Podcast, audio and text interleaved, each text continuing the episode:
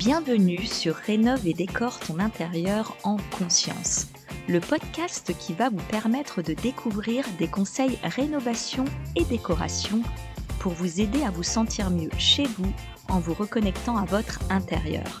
Être bien chez soi pour être bien en soi. Je suis Caroline, décoratrice d'intérieur et blogueuse déco. J'ai décidé il y a peu de faire de ma passion mon métier en créant Respire et Décor, mon blog ainsi que mon agence d'aménagement intérieur et décoration. Vous pouvez aussi me retrouver sur ma chaîne YouTube où je vous partage les coulisses d'une rénovation en famille parce que j'adore être sur le terrain. Je vous partage également des conseils et des astuces déco ainsi que des DIY parce que selon moi il est très important de se créer une déco, une ambiance, un univers où l'on se sent bien et surtout qui nous ressemble. Allez, vous êtes prêts? C'est parti pour l'épisode du jour. Alors, vous venez de visiter une maison ancienne ou bien un appartement. Vous avez eu le coup de cœur pour ce bien immobilier. Seulement voilà, des travaux de rénovation sont à envisager pour mettre ce logement aux normes, optimiser l'espace et moderniser le tout pour que ce nouveau lieu de vie vous apporte tout le confort dont vous rêvez. Dans cet épisode de podcast, vous allez découvrir quels sont les différents aspects à prendre en compte avant de vous lancer dans ce projet de rénovation de maison ou d'appartement. Alors, comment avoir une vue d'ensemble pour faire les bons choix avant de vous lancer dans des travaux de rénovation?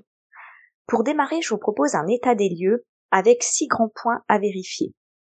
Alors, pour préparer votre projet de rénovation au mieux, il est impératif de prendre le temps d'évaluer l'état actuel de l'existant vous devez repérer les atouts et les faiblesses du logement. Je vais vous parler des divers points à vérifier, lesquels vous permettront de lister les travaux à réaliser. Ainsi, vous pourrez faire un chiffrage complet rassemblant tous les corps de métier, ce qui vous permettra d'estimer le coût global des travaux. Alors, le premier grand point concerne les surfaces et les volumes. Commençons par les surfaces. Qu'est-ce qu'une surface habitable? Dans votre projet, cette surface est celle qui sera retenue.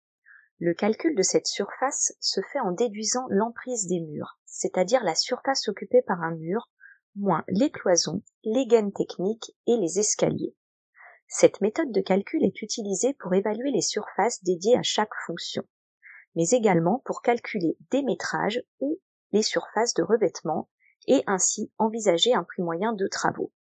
Alors, comment obtenir cette surface?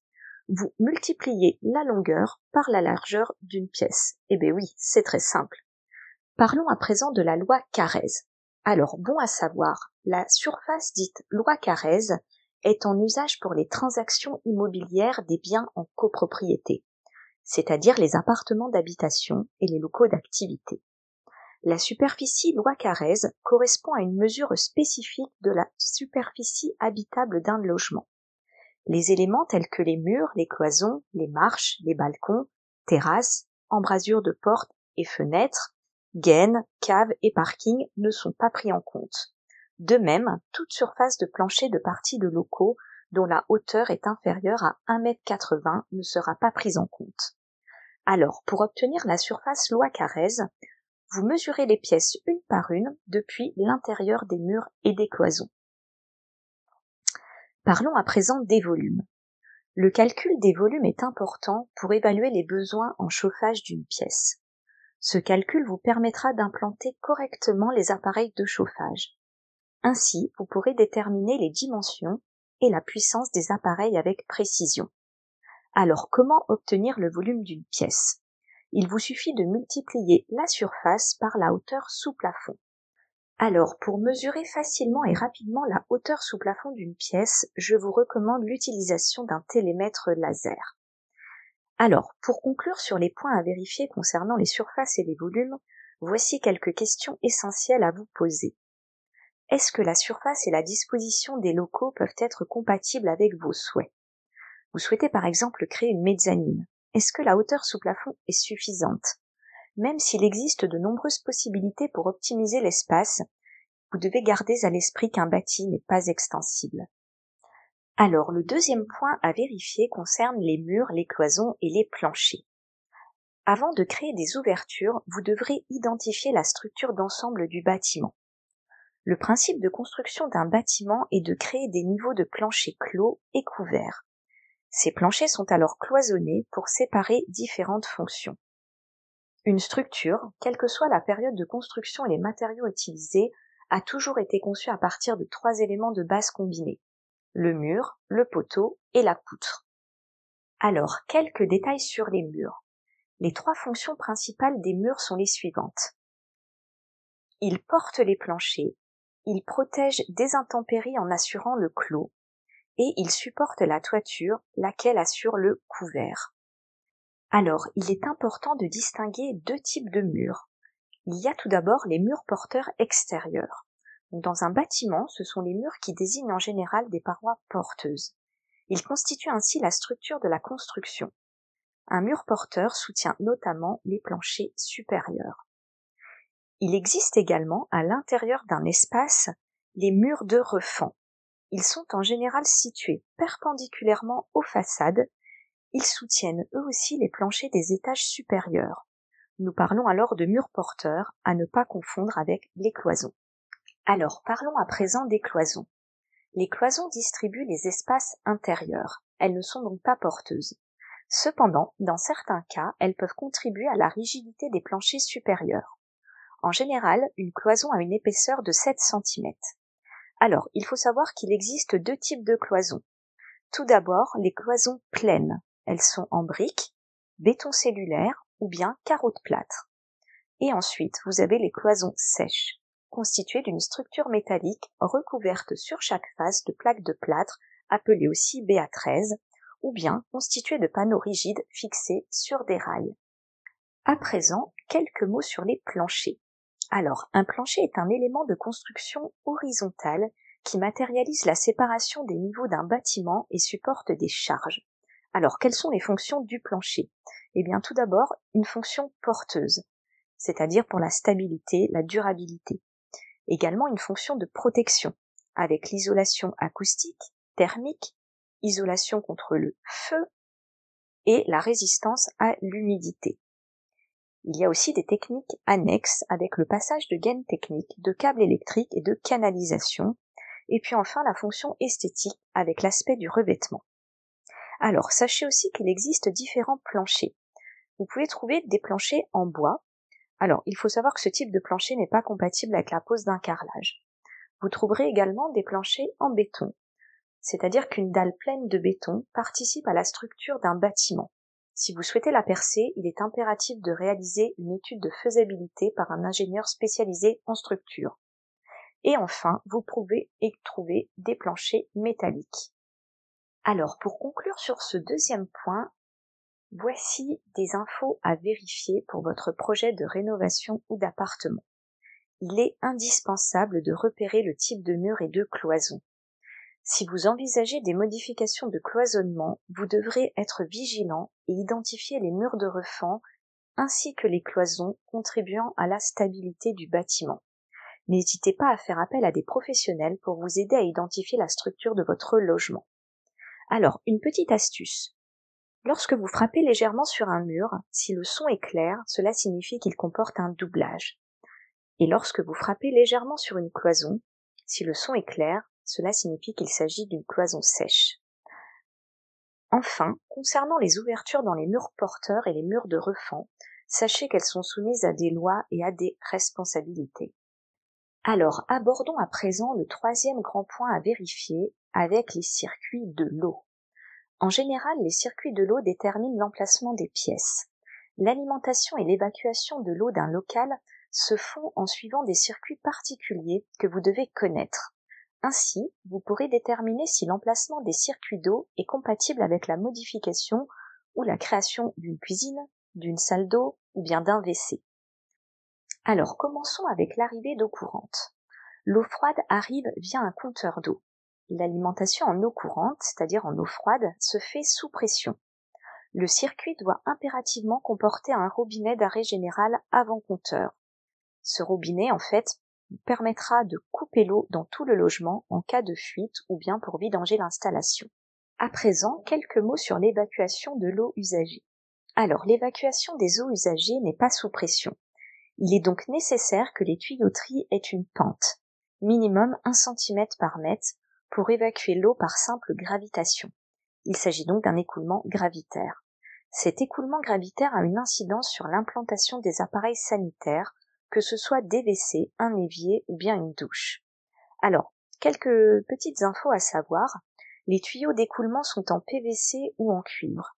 Leur diamètre extérieur varie de 32 mm pour une vasque jusqu'à 100 mm pour des WC. Alors, pour votre projet, il est intéressant de connaître les différents circuits de l'eau usagée. Commençons avec les eaux usées. Elles proviennent des appareils de la salle de bain, salle d'eau ou cuisine, c'est-à-dire évier, machine à laver, etc. Elles sont dirigées par des tuyaux d'écoulement jusqu'à une colonne de chute, représentée souvent par un tuyau vertical, qui les collecte et les évacue jusqu'aux égouts. Il y a également les eaux vannes. Il s'agit des eaux issues des WC. Leur circuit a un diamètre reconnaissable avec un diamètre de 100 mm et les dirige vers une colonne de chute spécifique puis vers les égouts. Enfin, il y a les eaux pluviales. Les eaux de pluie sont le plus souvent collectées par des gouttières extérieures au bâtiment. Alors, quelques points à vérifier. Dans certaines maisons anciennes, les tuyauteries en plomb sont encore présentes. Vous devrez alors penser à faire remplacer le circuit, car l'usage du plomb est proscrit pour les conduits d'eau potable en raison des risques de saturnisme. De plus, il se peut que les eaux usées et les eaux vannes soient dirigées vers une seule et même colonne. Cela est strictement interdit. Vous devrez alors faire réaliser deux réseaux séparés. Enfin, parlons de l'eau chaude sanitaire. Dans votre projet de rénovation de maison ou d'appartement, vous devrez identifier le type de production d'eau chaude sanitaire. L'eau chaude est indispensable pour le confort de votre projet. Il existe différents types de production. Chauffe-eau instantané, ballon associé au chauffage central, ou bien un chauffe-eau à accumulation. Alors, l'eau chaude peut aussi être produite par une chaudière collective qui alimente tous les appartements d'un immeuble. Si vous êtes dans ce cas-là, alors vous n'avez pas à vous en préoccuper. À présent, passons au quatrième grand point à vérifier. Il s'agit de l'état des locaux. Vous devrez aussi relever les différents matériaux de revêtement et définir leur état. En effet, des fenêtres à changer par exemple représentent un coût important. Cela sera à prendre en compte dans le coût global de vos travaux. Alors vous devez aussi avoir un œil sur les planchers. Plancher bois avec ou sans revêtement, revêtement de sol souple ou dur, parquet flottant, parquet mosaïque. Mais également regardez bien l'état des murs et des cloisons. Avec la peinture, le papier peint, le lambris, Pensez aussi au plafond. En principe, ils ont été enduits, poncés puis peints. Parfois, un faux plafond a été installé pour dissimuler des désordres. Cela doit absolument attirer votre attention. Et enfin, les ouvertures. Vérifiez bien l'état intérieur et extérieur des menuiseries des fenêtres, ainsi que la présence ou non de double vitrage. Alors, pour aller plus loin, je vous conseille de vérifier pour chaque pièce si des désordres sont présents. Les désordres sont en fait des anomalies ou un défaut dans l'aspect, le fonctionnement ou la solidité d'un élément. Moisissure, salpêtre, auréole, fissure, vous devez avoir l'œil sur tout. Nous arrivons déjà au cinquième grand point, c'est-à-dire l'installation électrique. Alors j'espère que vous êtes toujours là. Pour votre projet de rénovation de maison ou d'appartement, vous devez vous interroger sur l'état de l'installation électrique. Est-elle vétuste? Est-elle aux normes? Si toute l'installation électrique est à reprendre, vous devrez en tenir compte dans votre budget de travaux. Alors en électricité, il est important de bien comprendre les principes de base. Cela vous permettra de voir si l'installation existante répond aux normes de sécurité en vigueur, mais également de créer votre projet et enfin de pouvoir discuter avec l'électricien pour l'établissement d'un devis le plus précis possible. Alors, sachez que l'installation électrique d'une construction commence après le compteur le courant circule dans des conducteurs jusqu'à un tableau de répartition. Puis, le courant est dirigé vers différents circuits qui alimentent les prises de courant, les appareils, électroménagers, convecteurs, etc., ainsi que les points d'éclairage. Je vous conseille donc d'identifier et de repérer chaque élément de l'installation. Alors quelques questions à vous poser. L'installation est-elle apparente? L'installation est-elle encastrée? Quelques points à vérifier. Dans le cadre d'une rénovation, il est possible qu'une installation électrique ancienne circule derrière des baguettes de bois. Elle devra impérativement être remplacée et mise aux normes. Le sixième et dernier point à vérifier concerne l'isolation des murs extérieurs. Il est très important de ne pas négliger ce point. Alors quelques questions à vous poser pour chiffrer le coût global de vos travaux de rénovation. Les murs extérieurs sont-ils doublés par un isolant thermique? Quel est l'état des murs intérieurs Si vous envisagez une isolation par l'extérieur, je vous invite à, consulter parmi des sites spécialisés pour vous aider à prendre votre décision. Alors, petit récapitulatif pour conclure sur la faisabilité du projet de rénovation de votre future maison ou de votre futur appartement. Vous avez visité votre futur bien. Waouh, le coup de cœur est là. Vous vous projetez déjà dans le coin salon avec les amis autour d'un apéritif. Plusieurs contre-visites ont eu lieu, accompagnées de professionnels, d'experts dans tel ou tel corps de métier. Vous avez pris le temps d'étudier les différents points que je viens de vous détailler. L'étape suivante est d'étudier la faisabilité de votre projet de rénovation et ainsi de déterminer si vos envies sont réalisables. Pour être réalisable, un projet prend en compte les surfaces et les volumes, l'état du bâti, votre demande, vos envies en termes d'aménagement et d'ambiance, et surtout votre budget, le nerf de la guerre. Je vous souhaite une bonne rénovation. J'espère que ce tout premier épisode de podcast vous aura donné suffisamment d'éléments pour pouvoir étudier votre projet et vous permettre de le réaliser dans de bonnes conditions. L'épisode de podcast vous a plu? N'hésitez pas à laisser une petite note, ça fait toujours plaisir et surtout ça encourage à continuer les partages. Je vous propose aussi un guide gratuit à télécharger sur mon blog. 5 astuces indispensables pour relooker votre intérieur à moindre coût.